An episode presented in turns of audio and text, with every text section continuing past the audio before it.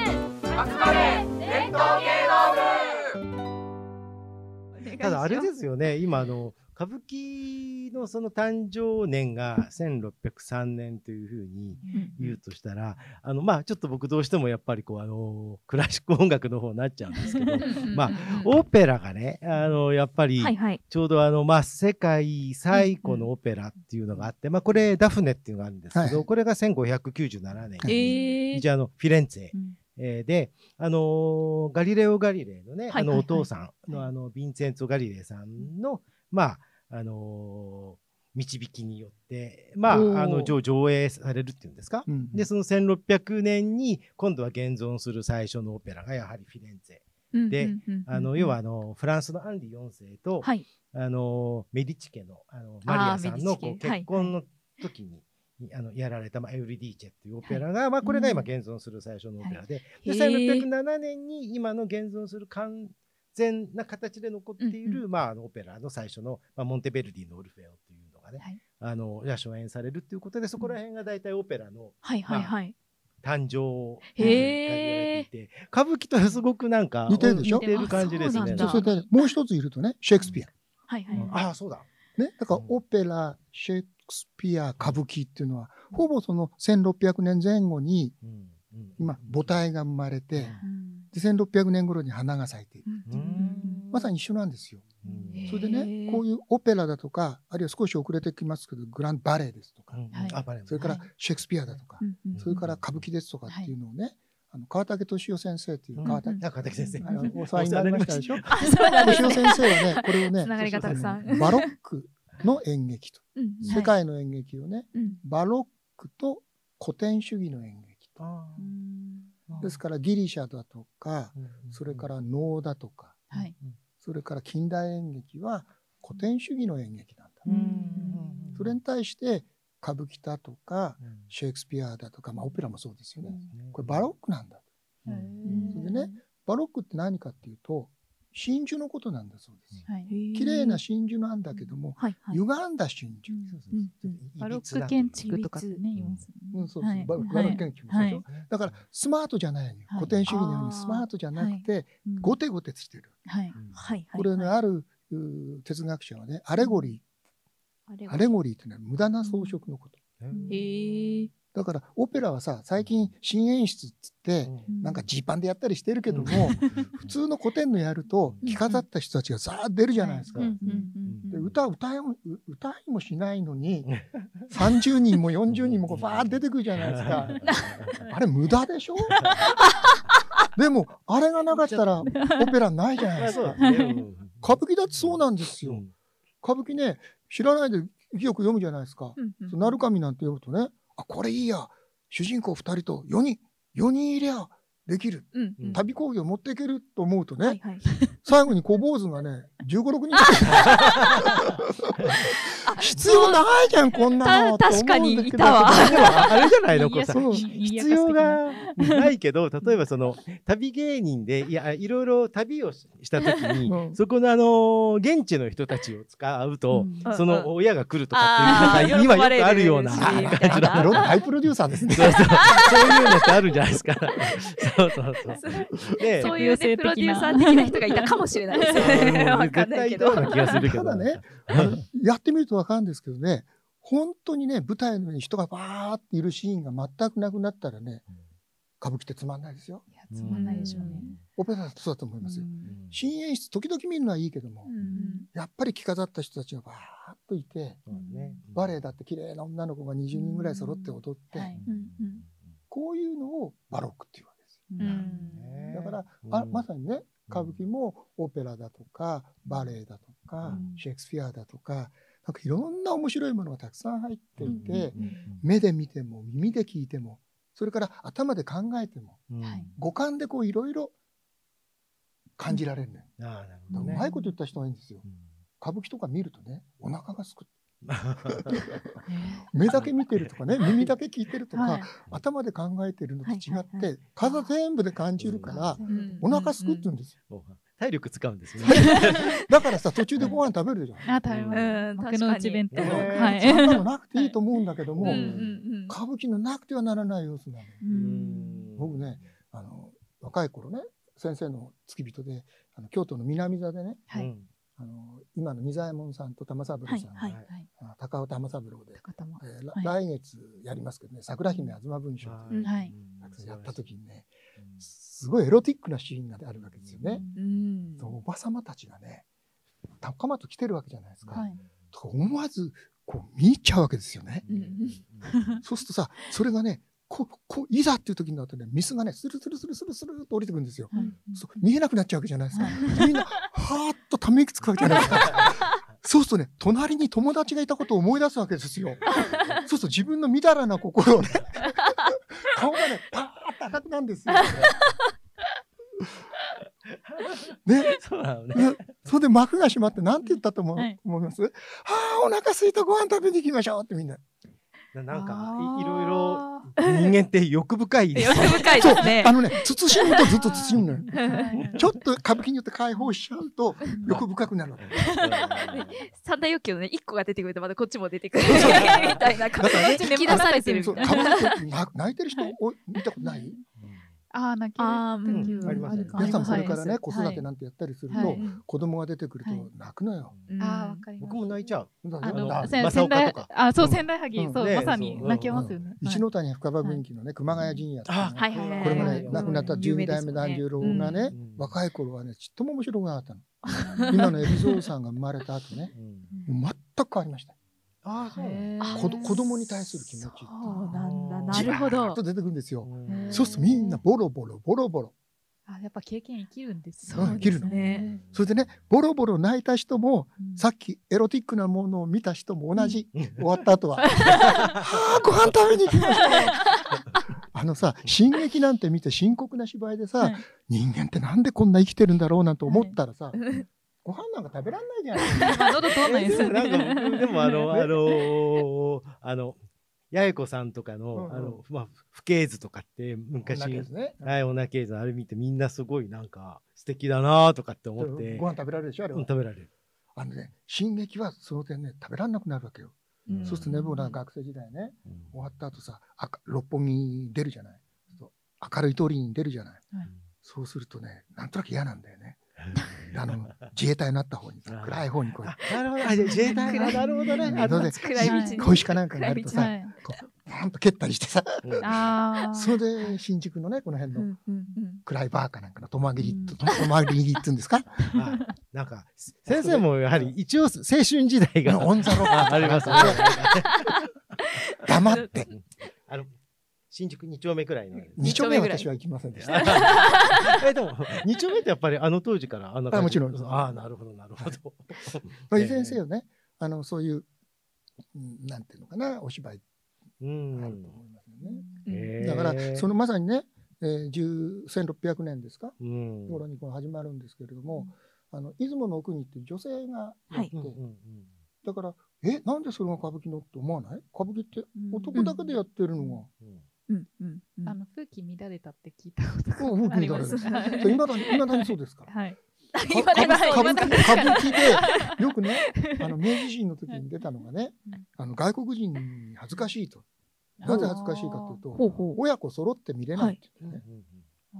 あのさ親子揃って見えるお芝居もいいですようんううんうん。でも親なんかと一緒に見たくないお芝居だっていいじゃないですか。うん親の方だっていあると思うんですよ。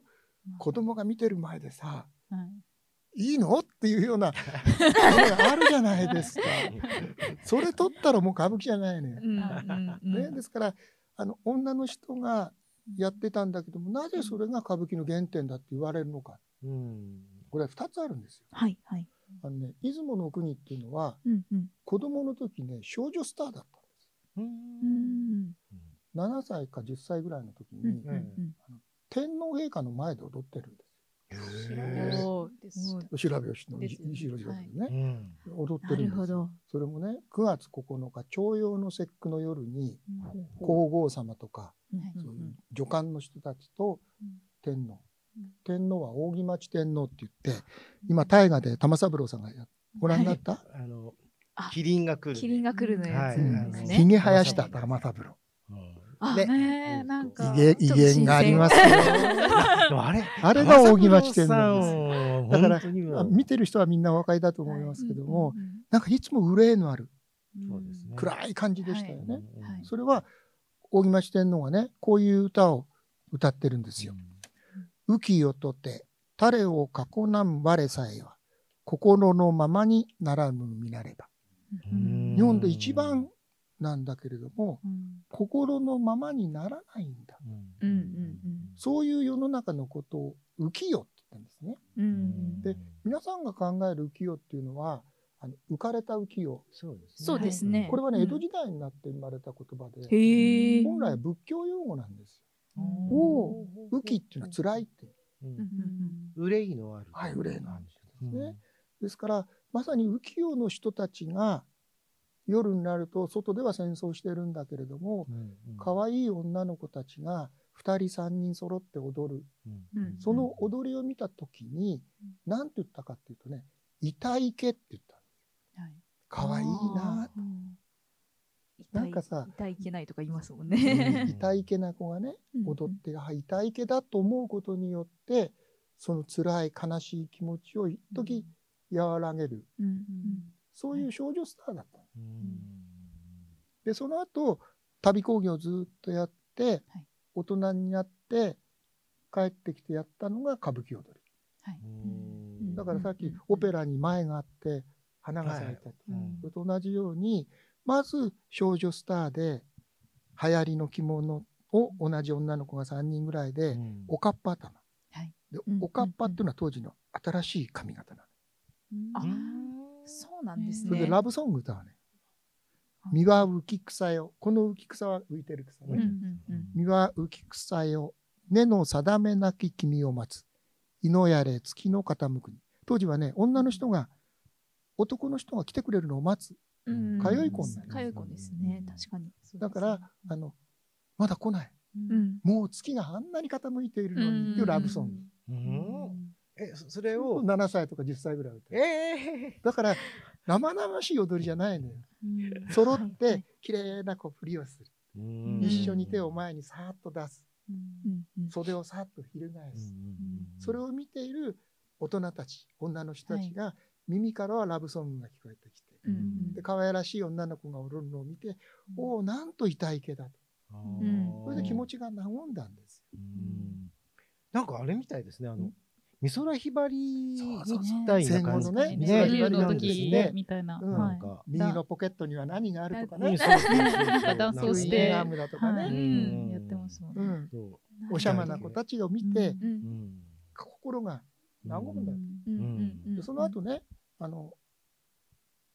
家康が天下を平定するじゃないですか。うんはいその間、京都っていうのはもう戦乱のうん渦になってたわけですよね。その間は彼らは地方に行ってた。うんはい世の中が平定したっていうんで、帰ってきて踊ったのが歌舞伎うんうんそれは江戸で京都です。京都だったんですね。で、うん普通はね、京都の五条だとか四条、鴨川のところだっていうんですけども、あの北の天神、ああ京都の北の方にあるね、あのはい北の天神を、はい。お境内で踊ったって言われてるんですけども、その時に初めてね、出雲の奥にって芸名を使ったんですうんうんうんうんうん芸名なんですよ。ね。名、芸名。うん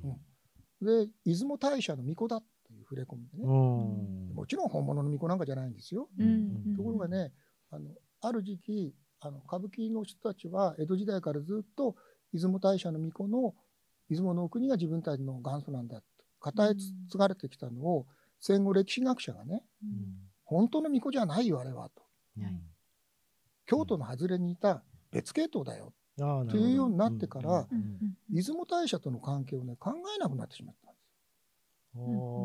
るほどね。すよところがみんな江戸時代の人もそれから当時の人も出雲の国っていう名前で覚えてるんです。うんうんうん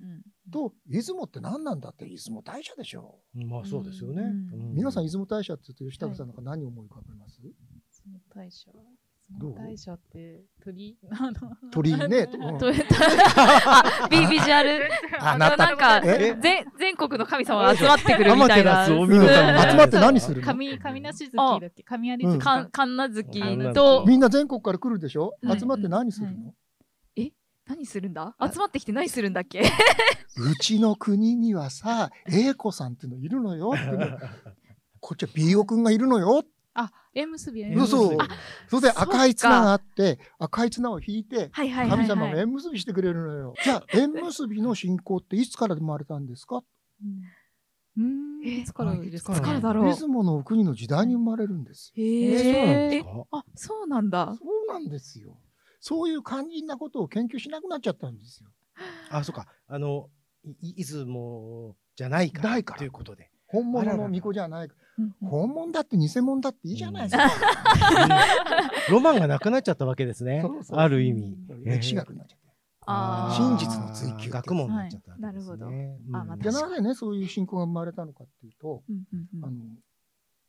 秀吉がね、うん朝鮮にこう侵略したじゃないですか。うんうんはいうんお金が足りない。うんあほんーで、税金を出雲大社にかけたわけ。うんあ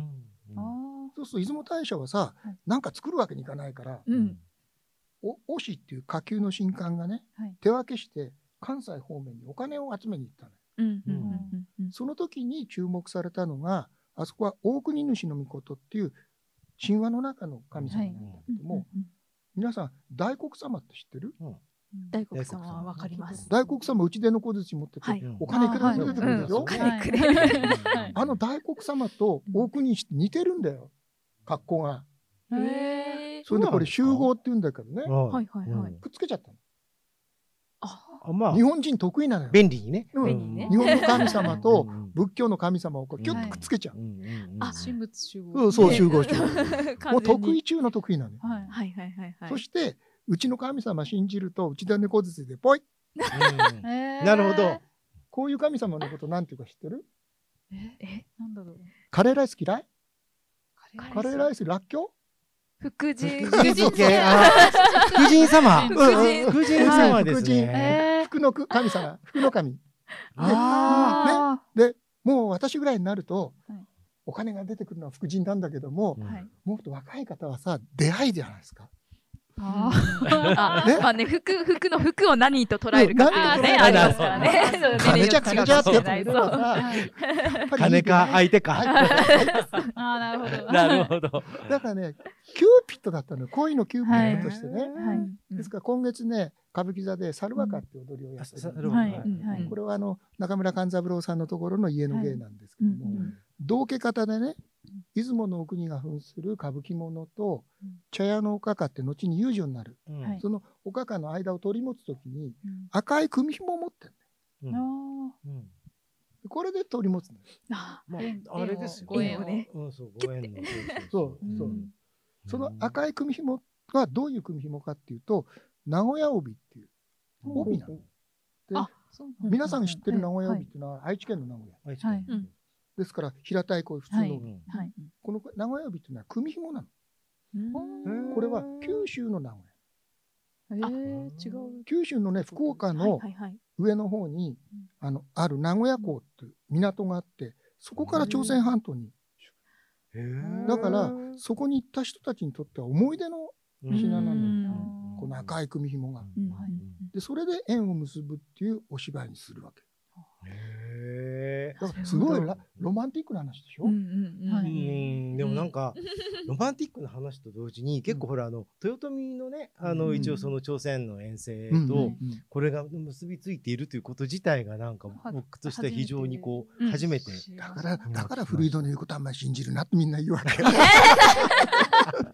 でもちょうど時期的にはまあね1590年代そうそでうすそう90年代ですよだね。うんでもちろん学問的な交渉をして言ってるんですけども、うんそれでねこの その時に出雲の国がやった役がその歌舞伎者うんはいはいで歌舞伎っていうのはどういうことかっていうと、はい当時ね九州にキリスト教の宣教師が来ていて、うんうんそうするとほら日本語とポルトガル語の辞書が必要だっていうんでね、うん日歩辞書って辞書を編むんですよ。うんはいでそれによって歌舞伎ってどういうことかっていうと、うんあの天秤棒で秤があるじゃないですか秤でこう天秤になってるやつ、うんはいそうするとこう乗せてちょうどバランスが取れると測れるわけじゃないうんそれがどっちかに傾いてるもうんうんの、うん、それが歌舞伎だっていう、はいうんうんでそれは間違いない傾てるうんうん間違いないんだけども、うんそれ九州の歌舞伎なのよおおー。今はね埼玉だろうが九州だろうがはいはい。日本全国はい。フファッションでも何でも流行はパーッとつながるでしょョはい当時はタイムラグがあるんですうんうんあうーんうん。確かによだ。から京都の歌舞伎はちょっと違うんですううんんよ京都は雅なんですはい。はいうんはいは、はいい。イメージは。よ、うんうんだから例えばね土地織田柄的にね信長が殺されちゃうじゃないですか、はうい。んかといって一族全部死んだわけじゃないんですようんはい残った代表の歌舞伎者がね織田様之助っていう大名ですうんうんあーうんよお金もある地位もあるうんしかしほらああの仕事はさせてくれないうんうんそうすると遊ぶわけですうんよそうすると外国から来た素晴らしい衣装を着て、うんうん茶屋のおかかに会いに行ったりするわけです、南蛮のなんかそういうやつそうでそうすそうね。なんか。うんで公家ですとね猪熊少々怖い顔してるんですねこう名前なんですけど、はい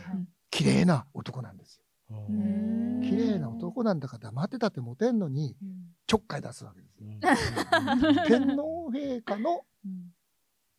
人にまでちょっかい出しちゃったあらまあ。こういう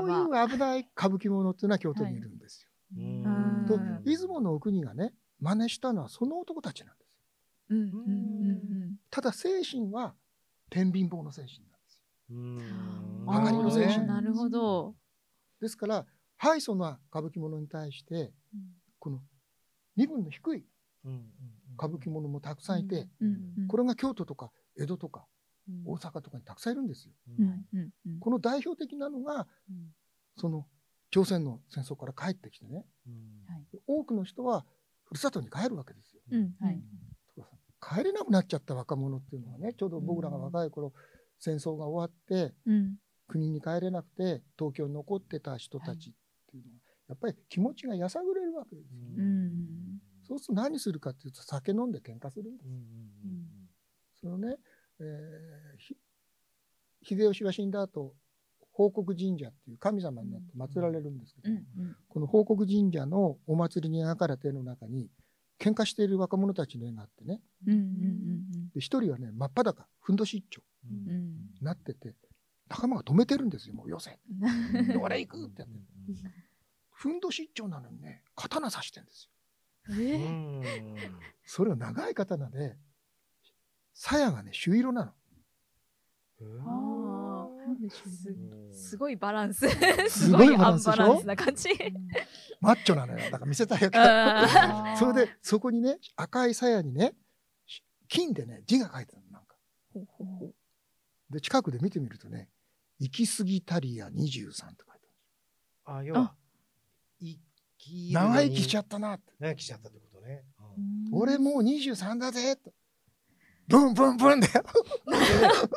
れってでもあれですか20例えばやっぱりその、えー朝鮮戦争じゃないですけど、そっちの方に行って、自分は生き残ってしまったというか一種のこう、はい、はい、うん特攻隊、うん特攻隊みたいなねそう生き残りあのあれが、はいはい要ははい。一応その仁義なき戦いじゃないですけど、うんうんうんうんそっちの方でねやっぱりこうああ。こいつはさまあ近い23じゃないはいはいはい。京都じゃない、はい江戸にはもっと無頼感がいて、うん3,000人の仲集めたっていうね大鳥一兵衛ってやつがいるんですよほうほうほうほう。 3,000人の仲間が約束して親兄弟うんあるいは主君、うんそちらとは縁を切っても俺たちの縁で行こ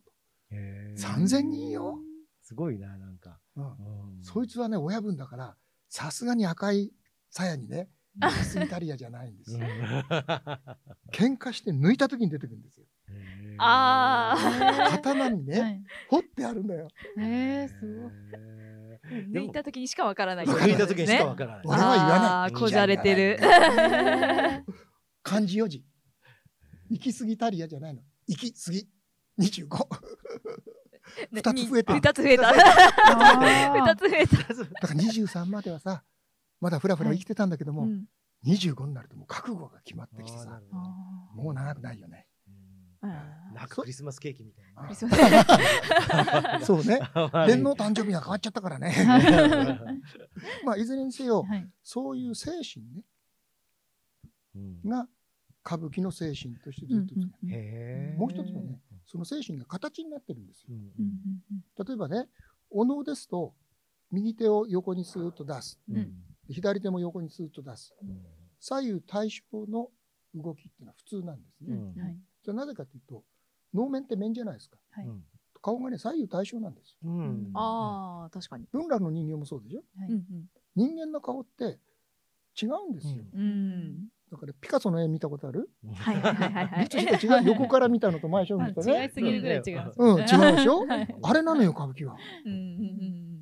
だから今でも歌舞伎見るとうん左右対称に手を挙げるのは「能の翁」という作品のモノマネをした時の動きだけ、ううんうんんあとは右をまっすぐ出すと左は下に下げるあーああ、はいはいはい。確かに確ねかに。うん思い出してみると確かにそうだ。はそれからねあの花道ってあるじゃないですか、いはい。花道を引っ込む時走って引っ込む時に、うんうんうんあの真正面向いて走って引っ込むことはあるんだけども観客の方を向きながらねありますあります。立っていく時あるんですようありますありますありますあ。りまあす。の動きやりたいんですけど ねあれやっぱこう斜めってるじ ゃないですか並べてますね。ねえ、でも本当あれですよあの指揮者がね、うんうんあのーうん登場してくるときに、うんあのー小林健一郎先生というね、はいはいなんかなんかあの客席の方を見てきて、ここねそのままこれポンってステあのステージから下に落ちちゃったっていうことがなんかあったりとかして、なんかなんか林家三平という落語 家を覚えてますそこうなんかれあがの本当の落語者だってそう確かに落ちて落語る。違いね。 そうあのいやでもなあのどうもすいませんわかりますあのミス そう古いシャレやっちゃうんですよそれでねうんあのもう一つはね例えば團十郎が見えっていうのを切りますよねうんはい。その時皆さんはあの目を寄せているとうん寄り目にしているとう。うんんうん寄り目にしてるに相違ないんだけども本当に綺麗な一番綺麗な見えっていうのはあの片っぽだけ寄せるんですえよえ。片っぽ真正面見てるんですよそんなことができるのか。いやそんな難しくないからやってごらんなさいただ自分で確認するの難しいよスマホで撮確っとったり認はなんかでし きないなといできないね。それでその時にね鏡見なきゃいけない寄せた方の目の前を上げるんです難しえーい。どうやってやえるのだから片っぽは怒ってるのに何しろ感情がギューッときてはいうん眉が上がって目が寄ってるわけようんうん片っぽは平然としてるのよへすごい。え今のね勘九郎のおじいさんね先々代の勘三郎っての17は代うまかったうんですうんようんあの悪者がさうん化けて出てくる時正体がちょっとバレちゃった時にはいね片っぽの眉だけねピクピクっと動かすんですすごい歌舞伎ってそういう全体が体がアンバランスになってうん。でも危うくそれをこらえているうんうんうんうんそういう形の原点がね出雲の国なんですよちょうどあれは何年でしたかね歌舞伎400年の前にある学会で、えー出雲の国の歌舞伎踊りを復元しようというので、うん狂言の野村万能城さん当時、はいはい今の万蔵さんのお兄さんですね、うん若死にしちゃったんだけども、はい彼と一緒に作ったことあるんですよその時にね彼が言うんですよね彼はあのイタリアでね動作学を学んできたからあの絵が残ってるから、A という絵から B という絵に動く時に、人間の体っていうのはどういうふうに動くのかっていうことを勉強してきたわうん身体学的な身体学的うんけでそれでねフリーズさんやるとねどうも奥にはね自分の体を見ているようだって言うんですよ特にね、こう後ろにのけざった時にうんうんその目は視線はどうやら自分のかかとを見ようとしてるんじゃないかと動作学的に言ってね、で見えないんですよもちろん、うんこうのけぞってかかとは見えないんだけども、かかとを見ようとしてるんじゃないかとあで僕ね「君いいこと言うね」って歌舞伎っていうのはね自分の体を見る演劇なんですへえそうなんですかよ、お能で例えば指を前に出してうんうん人差し指をこう前に出して反りますねうんうんその反った指を見たりする演劇って他にありますかそう太陽を歌舞伎はこ見れる多いんですそれからねあー自分の腕をこう見るなんか舞踊の動きとか多はいねでしょのそうそう多いでしょうん今コンテンポラリーはね、はいそれを真似してはい顔をこう触ったりいろいろやってますけども、あの歌舞伎っていうのはうん自分の体を見るはい演劇なんですよ。うんナルシストなんですよ、ねはいだからさこれで「白沢行って聞かせやしょう」もそうですし「うんうん白沢行って聞かせやしょう」って言った時にナルシズムの世界に入るわけよそれで観客も同じようなナルシズムの世界に入ってうっとりするっていうねはいその原点がやっぱり出雲の国にあったんだって僕はああこいつすごいなと思ったあれですかねう。んということは、うん要は自分の例えば体がうん見えるように、うんある意味例えばうんロケゾルとかそういうのも含めてなんですけど、割とアクロバティックな感じの動きもしていったんですかね、うんやっぱり。これはね、伝統芸能全般そうなんですけども、はい能の人なんか動かないと思うじゃないですか。うんすごいですよ、その身体能力って。あーなんか話では聞いたことあるけど、なんかよくわからない。仏倒れなんていうのはね、このままバーッと前に倒れ ちゃう。マイケル・ジャククソンがこう倒れちゃったみ倒たいれなちゃ感ったじですか。あのうちでやるときはね、布団3枚ぐらい引いて やったんですよすいません。いたたたたたってなるやつ後ろに倒れるのはい これ頭にご注意。危はないい危ない危ない。えー、そうなんですね。だからね、そういう精神的なものとうん歌舞伎っていう、まっすぐにはいられない。うんはいだからまっすぐになりたい。うんでもまっすぐにいられない。うんそう、精神。うんうんこれあの曲がってるだけじゃダメなんですよ。うんまっすぐになりたいという気持ちと、なれない。ああ、なるほど。でそれを形にしたもの。うんだから原点なんです。だから女性が舞台に出られなくなる。それはなぜかっていうと、男と共演すると生々しいじゃないですうんうんか。みんなの気持ちが騒ぐ。はいうんうん江戸ではね、2万人の人が広場に集まったって。えそんな集まって帰れないじゃないですか。密ですね。 そうもう密。もうそれフ